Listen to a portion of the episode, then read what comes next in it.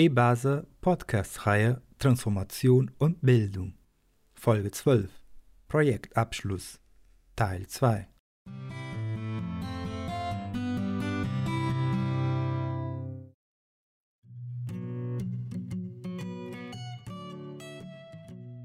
Hallo, ich begrüße euch sehr herzlich zu unserem EBASA Podcast. Ich bin Carlos und koordiniere die Bildungsprojekte von EBASA. In dieser Folge habe ich Philipp Kersen weiterhin mit mir am Mikrofon. Hallo Philipp. Hallo Carlos. Wir setzen unseren Austausch über Transformation, transformative Bildung fort und fassen so zentrale Punkte unseres Bildungsprojektes zusammen, das wir Ende 2021 abschließen. In der letzten Folge ging es um Transformation, Polanyi, WBGU, Wege der Transformation und Transformationsparadigmen. Heute konzentrieren wir uns auf den Ansatz transformative Bildung und die Bildungspraxis. Und bevor wir beginnen, sage ich kurz nochmal ein paar Worte zu Philipp. Philipp hat mehrere Workshops äh, zu den Themen Transformation und transformative Bildung durchgeführt. Er ist auch seit mehreren Jahren Mitglied bei uns im Verein. Okay, Philipp, dann starten wir mit der zentralen Frage unseres Bildungsprojektes und äh, diese Podcast heißt sowieso, nämlich was ist transformative Bildung? Ja, also transformative Bildung. Äh, das ist die Frage, die uns äh, umtreibt. Vielleicht können wir anfangen mit dem WWGU, den wir in der letzten Folge erwähnt haben. Der Wissenschaftliche Beirat Globale Umweltveränderung der WWGU hat es geschafft, äh, doch relativ prominent sein Konzept der, der transformativen Bildung zu platzieren, so dass eigentlich es ein guter Ausgangspunkt ist, um sich mit der Frage zu beschäftigen, was transformative Bildung ist. Der WWGU als Erinnerung ähm, hat 2011 ein Gutachten publiziert, Die Welt im Wandel, Gesellschaftsvertrag für eine große Transformation. Darin geht es darum, eine Transformation von einer fossilen zu einer postfossilen Gesellschaft zu ermöglichen. Und bei der Frage, wie eine solche Transformation äh, funktionieren könnte, argumentiert der WGU eigentlich mit vier unterschiedlichen ähm, Facetten eines Quartetts, transformative Quartett der Wissensgesellschaft.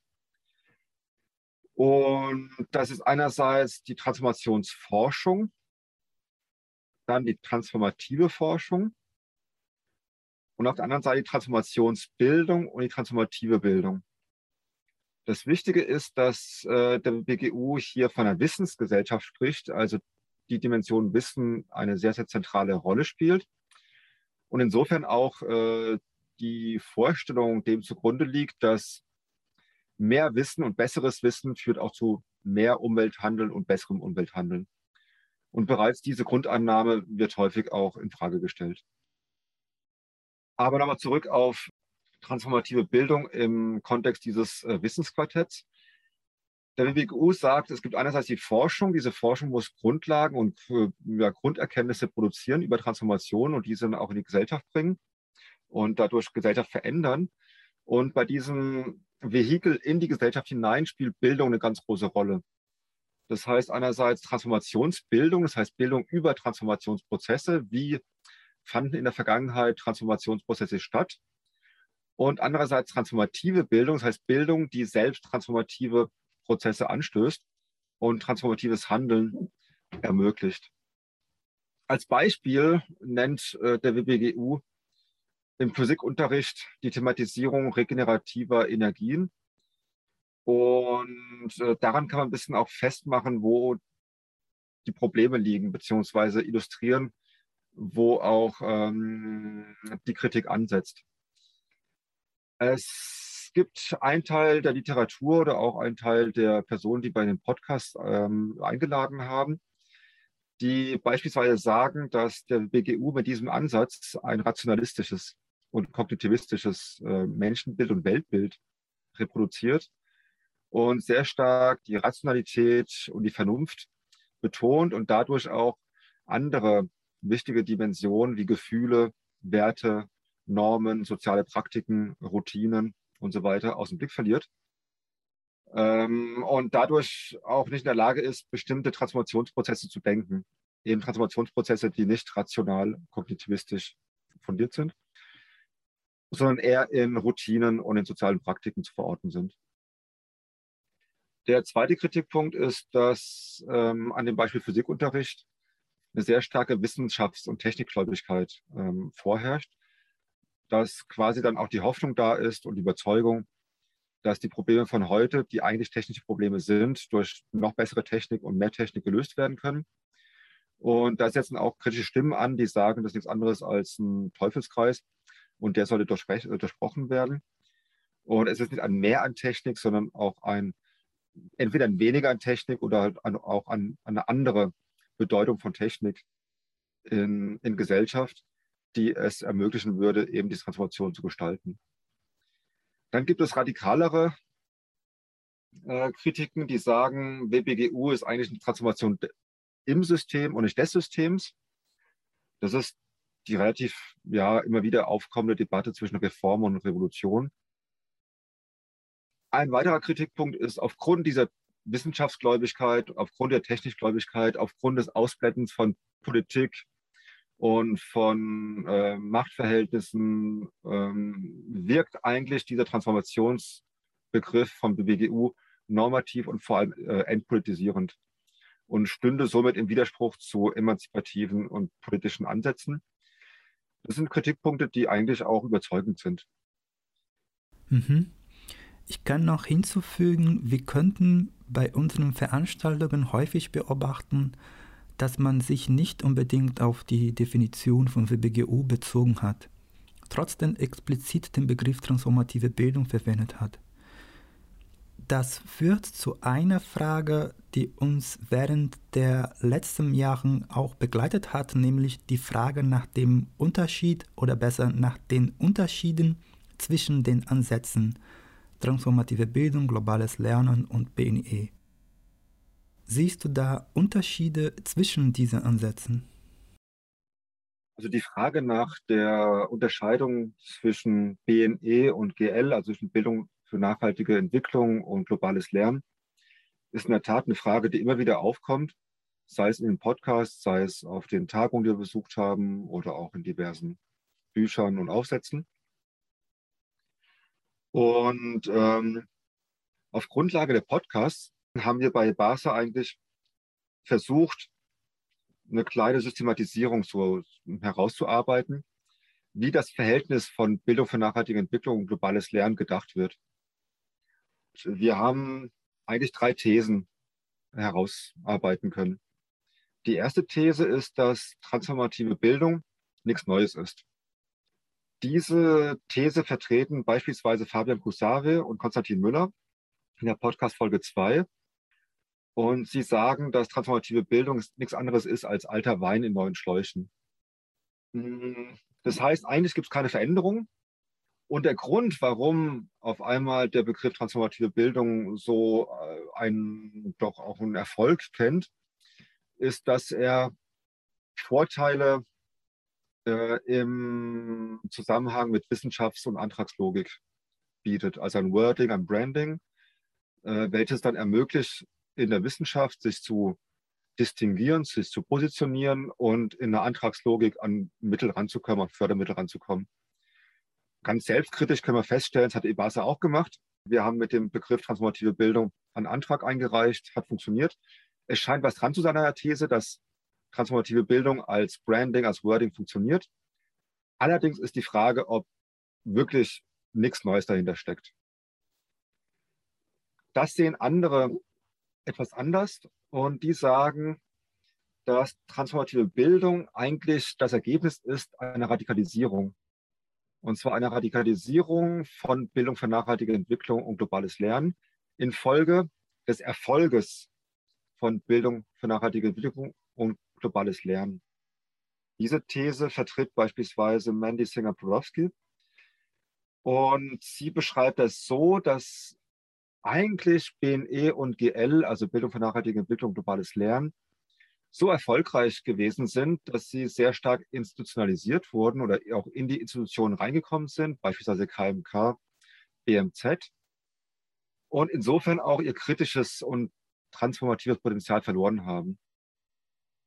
Und es stimmt schon, dass in der Tat sehr, sehr viele Dokumente mittlerweile, die vom BNZ rausgegeben werden und KMK, sehr, sehr stark BNE und GL aufgenommen haben. Und ähm, dass im Grunde genommen das Feld jetzt mittlerweile besetzt ist, beziehungsweise das Thema angeeignet wurde. Und wenn man jetzt neue Themen und neue Perspektiven setzen will, man auch einen neuen Begriff braucht. Und insofern würde die These 2 sagen, transformative Bildung ist eine Abgrenzung durch Radikalisierung im Sinne von an die Wurzel gehen und wieder grundlegende Fragen stellen, grundlegende äh, Perspektiven aufmachen und aber auch neue Themen und neue Methoden äh, mit reinholen. Und das wäre die neue, äh, die These 3. Die These 3 ähm, ist auch so eine Sache, die wir beim, bei den Podcasts ebenfalls raushören konnten, ist, dass aufgrund von transformativer Bildung, aufgrund des Begriffs transformativer Bildung, neue Themen einfach dann auch in, das, in Bildungskontexte reinkommen können. Das ist eine These, die beispielsweise von äh, Michel Perez und Pablo Aljanati vom EPITS Reutlingen vertreten werden in der Podcast Folge 2. Die sagen beispielsweise, dass so Themen wie postkoloniale Perspektiven, Post-Development-Perspektiven, also eine Kritik am Entwicklungsparadigma, eine Kritik an rassistischen Strukturen, erst richtig mit transformativer Bildung auch zum Zuge kommen und vorher im Kontext BNE und GL, insbesondere aufgrund dieser Nähe zu den Institutionen, doch sehr stark klein gehalten worden sind. Ein anderes Themenfeld, was jetzt stärker aufgrund des neuen Begriffs transformative Bildung in die Bildungslandschaft reinkommt, ist das Thema Postwachstum und Degrowth, also Kritik am Wachstumsparadigma, Kritik an kapitalistischen Produktionsstrukturen und Lebensverhältnissen, ähm, wo man auch ebenfalls feststellen kann, dass diese Themen und diese Perspektiven im Kontext der sehr stark Institutionen nahen BNE und GL doch eher unterrepräsentiert gewesen sind und mittlerweile auch doch stärker präsent sind und auch ausdifferenziert werden. Hm, andere Themen, sehr nah mit den zuvor genannten Zweien auch zusammenhängen, sind beispielsweise so Themen wie Care, Care-Ökonomie oder auch die imperiale Lebensweise hat ja auch in den letzten Jahren nochmal äh, einige interessante Publikationen gegeben und Workshops und Tagungen etc., wo rund um das Konzept der imperialen Lebensweise in Verbindung mit transformativer Bildung doch sehr interessante auch äh, Ansätze entstanden sind. Und zuletzt äh, konnten wir ebenfalls auf Tagungen und in den Podcasts feststellen, dass neben äh, der Ermöglichung, Ermöglichung neuer Themen ein Potenzial bei dem Begriff und Konzept transformative Bildung darin gesehen wird, dass neue Methoden zum Zuge kommen. Das ist beispielsweise ein Argument, was unter anderem dann von Steffen Kühn von Rolux oder Josefa Knie von Futur 2 oder Jona Blum vom KNÖ dann auch vorgetragen werden. Die Diagnose ist eigentlich eine relativ äh, einleuchtende und eindeutige, nämlich die Sackgasse der wissensvermittelten Bildung und das Feststellen einer Wissensverhaltenslücke, einer neuen Doing Gap. Und die große Frage, die sich stellt, ist, wir stellen fest, dass Wissen nicht, also Umweltwissen und soziales Wissen, Transformationswissen eben nicht zur Transformation führt. Und ähm, welche anderen Wege können wir ja gehen? Diese anderen Wege werden mit anderen Methoden dann auch beschrieben. Methoden, die nicht mehr auf Wissensvermittlung ausgerichtet sind, sondern auch eine Arbeit und äh, an Werten, Normen, Praktiken, aber auch das Erleben von Werten, von Normen, Praktiken, das Einüben von Werten, Normen, Praktiken und das Ganze auch jetzt nicht nur einzeln, äh, der einzelne Lernende, ähm, der sich dann mit diesen Sachen beschäftigt, sondern auch sehr starker Fokus auf sogenannte Communities of Practice, also Gemeinschaften, die auch äh, handeln und erleben und auch das, äh, die Erfahrung von Selbstwirksamkeit ermöglichen. Um deine Frage abschließend zu beantworten, hm, BNE, GL haben in der Tat eine gewisse Institutionalisierung erfahren. Das ist natürlich schön, weil es natürlich auch wichtig ist, dass diese Themen in äh, die Bildungsarbeit, also die schulisch oder außerschulisch auch reingewandert sind, hineingetragen wurden. Aber es stimmt auch, dass dadurch eine gewisse, ja, dann auch äh, Einengung stattgefunden hat. Und ähm, wir beobachten schon bei BASA, dass aufgrund des neuen Begriffs transformative Bildung in der Tat neue Themen und neue Ansätze, neue Methoden ermöglicht wurden und doch ganz interessante Bildungsangebote, Bildungskontexte entstanden sind. Und abschließend möchte ich dich auch fragen, Philipp, wo siehst du Chancen und Risiken des Ansatzes der transformative Bildung, auch im Hinblick auf globales Lernen und BNE? Ja, das ist eine gute Frage. Chancen und Risiken. Ähm, vielleicht ein bisschen auch nochmal zurückgreifend auf was ähm, wir soeben besprochen haben, nämlich die Tatsache, dass ähm, aufgrund des neuen Konzeptes transformative Bildung in der Tat doch auch Themen und Methoden mittlerweile einen Raum gefunden haben in Bildungskontexten, den sie vorher noch nicht hatten. Das ist auf jeden Fall eine Chance. Dass Themen wie ähm, Postkolonialität, eine Themen wie Degrowth, Care-Ökonomie und so weiter, dass die mittlerweile auch ähm, thematisiert werden und das Ganze nicht nur wissensbasiert, sondern auch über andere Zugänge, ist äh, etwas, was man begrüßen kann. Aber es gibt in der Tat auch ein paar Risiken. Und ein Risiko ist wahrscheinlich äh, genau das Problem, was BNE und GL auch hatte. Nämlich, wie vorher auch schon kurz erläutert wurde, ist ein Problem von BNE und GL gewesen, dass sie relativ erfolgreich gewesen sind und dadurch auch ähm, doch sehr vehement aufgegriffen worden sind von diversen Institutionen und insofern auch die Freiheit, ähm, mit diesen Begriffen arbeiten zu können, doch relativ eingeschränkt wurde. Das ist ein Problem, was beispielsweise Bettina Lösch und Julian Genten auch sehen, jetzt mit dem Transformationsbegriff. Sie sagen, dass der Transformationsbegriff mittlerweile so erfolgreich ist, dass er eine solche Nähe auch mittlerweile zu Institutionen hat, Politik und zum System in Anführungsstrichen, beispielsweise WBGU, dass dadurch eigentlich jede tiefer gehende Transformationspotenzial bereits verloren ist. Und Julian Gente bezeichnet das Ganze dann als bürgerlich-reformistisch und sieht darin jetzt kein richtiges Transformationspotenzial mehr, geschweige denn ein Revolutionspotenzial.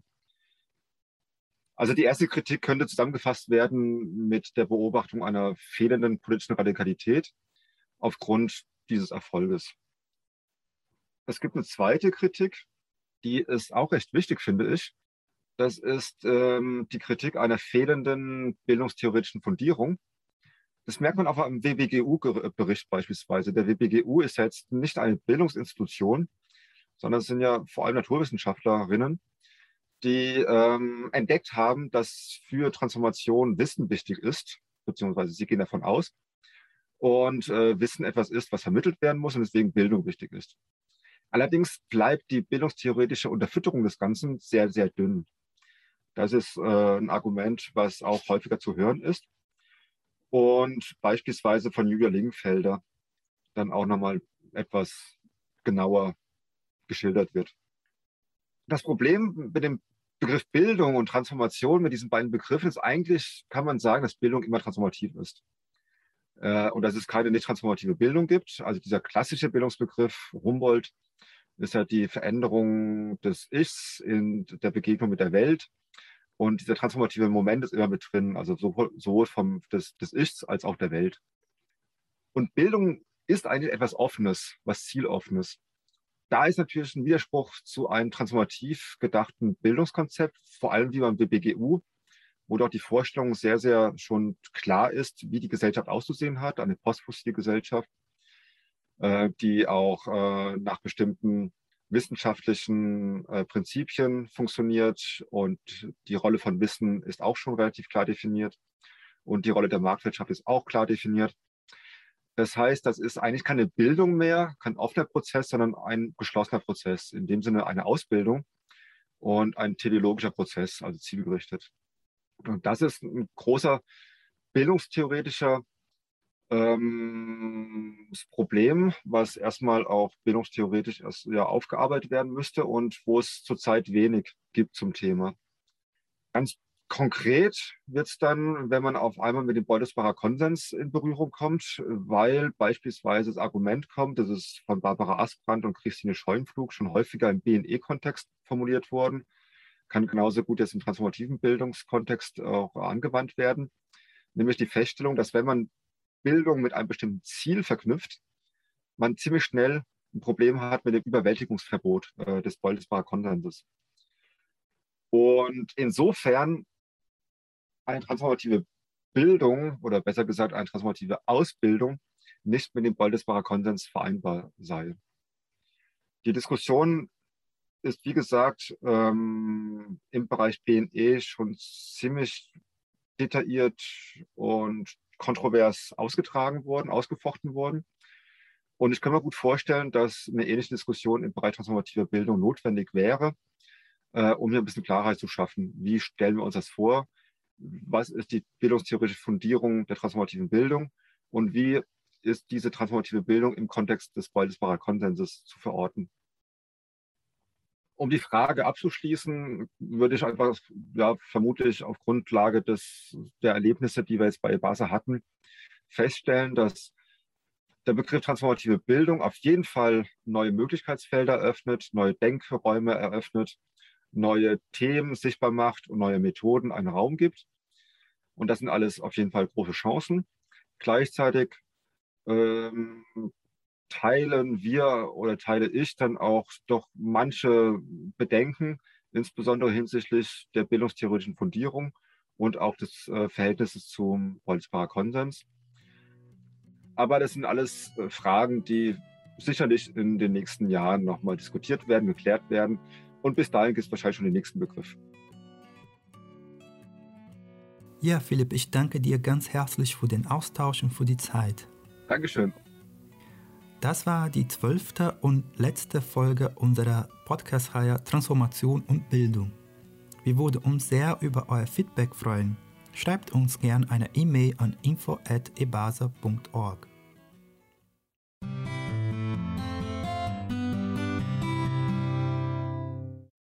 Das war's für heute. Tschüss.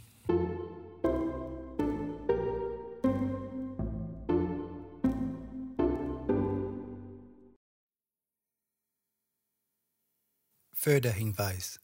Die Podcasts entstehen im Rahmen eines Projekts, das durch Engagement global mit Mitteln des Bundesministeriums für wirtschaftliche Zusammenarbeit und Entwicklung, durch den Katholischen Fonds sowie mit Mitteln des evangelischen kirchlichen Entwicklungsdienstes gefördert ist. Für den Inhalt dieses Podcasts ist allein EBASA verantwortlich. Die hier dargestellten Positionen geben nicht den Standpunkt der gerade genannten Förderinstitutionen wider.